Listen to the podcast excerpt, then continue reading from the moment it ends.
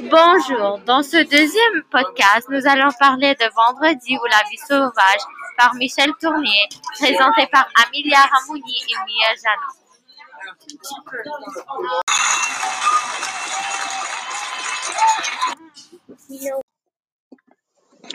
Voici comment notre podcast va se dérouler. Dans chaque épisode, on va commencer par donner un résumé de quelques chapitres, puis nous allons ensuite les analyser et donner nos commentaires. Dans le septième chapitre, Robinson repère ses sources. Il trouve des abris et des emplacements pour la pêche. Ensuite, il ramène des habits et des autres nécessités à un emplacement choisi pour faire une maison. Je pense qu'il fait une maison car il est tanné de cette grotte. Il crée des outils comme une montre, un pour savoir quelle heure est-il et aussi juste pour pouvoir l'aider dans la vie générale. Dans le chapitre 8, Robinson crée des lois pour qu'il sent qu'il est en contrôle. Il a vu des Premières Nations en train de faire des sorcelleries et ils ont sacrifié quelqu'un pour que le malheur s'en va. Il avait peur, alors il a décidé d'améliorer sa maison et faire des pièges.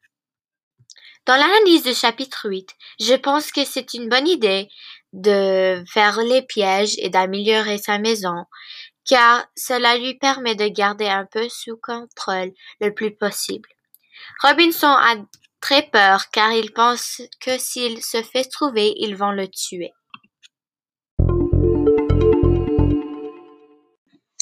Dans le chapitre 9, il pleut beaucoup. C'est le temps pour faire la récolte de céréales. Mais avant tout, Robinson veut se débarrasser des rats. Pour le faire, il fait une route de céréales pour les guider vers les rats qui possèdent le territoire, les rats Speranza, dont il se battent. Il, se il veut se débarrasser des rats car les rats mangent son céréales et il veut le garder pour lui-même. J'aime l'idée car ça l'encourage de ne pas trop forcer et de think out loud. Dans ce chapitre, donc le chapitre 10, Robinson voit son chien. Donc, il essaie de sourire, mais ne réussit pas. Donc, évidemment, ça le décourage. Il n'a pas souri depuis tellement longtemps qu'il n'a plus l'aptitude de le faire.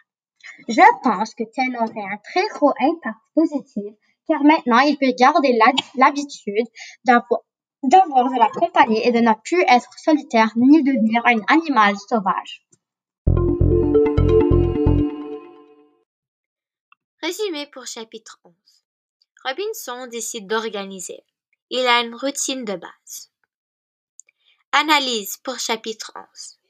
Il fait cela pour s'organiser et pour ne décourager pas.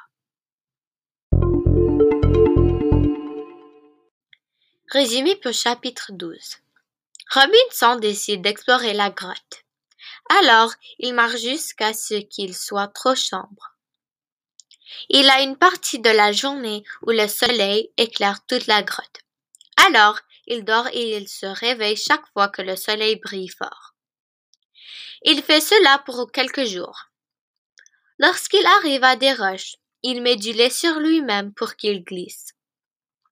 Il commence à penser à des souvenirs du passé. Après, il réalise qu'il doit sortir de la grotte et qu'il ne peut pas y rester là-bas pour toujours. Donc, il s'en va. L'analyse pour chapitre 12. Je pense que c'est une bonne idée de dormir et de se reposer entre chaque moment de soleil. Cela lui permet de récupérer de l'énergie et de ne pas devenir complètement fou. Il commence probablement à halluciner, car il n'a pas beaucoup d'air frais ni beaucoup de confort dans la grotte. Merci d'avoir écouté notre podcast sur le livre Vendredi ou la vie sauvage de chapitres 7 à 12 par Amelia et Mia.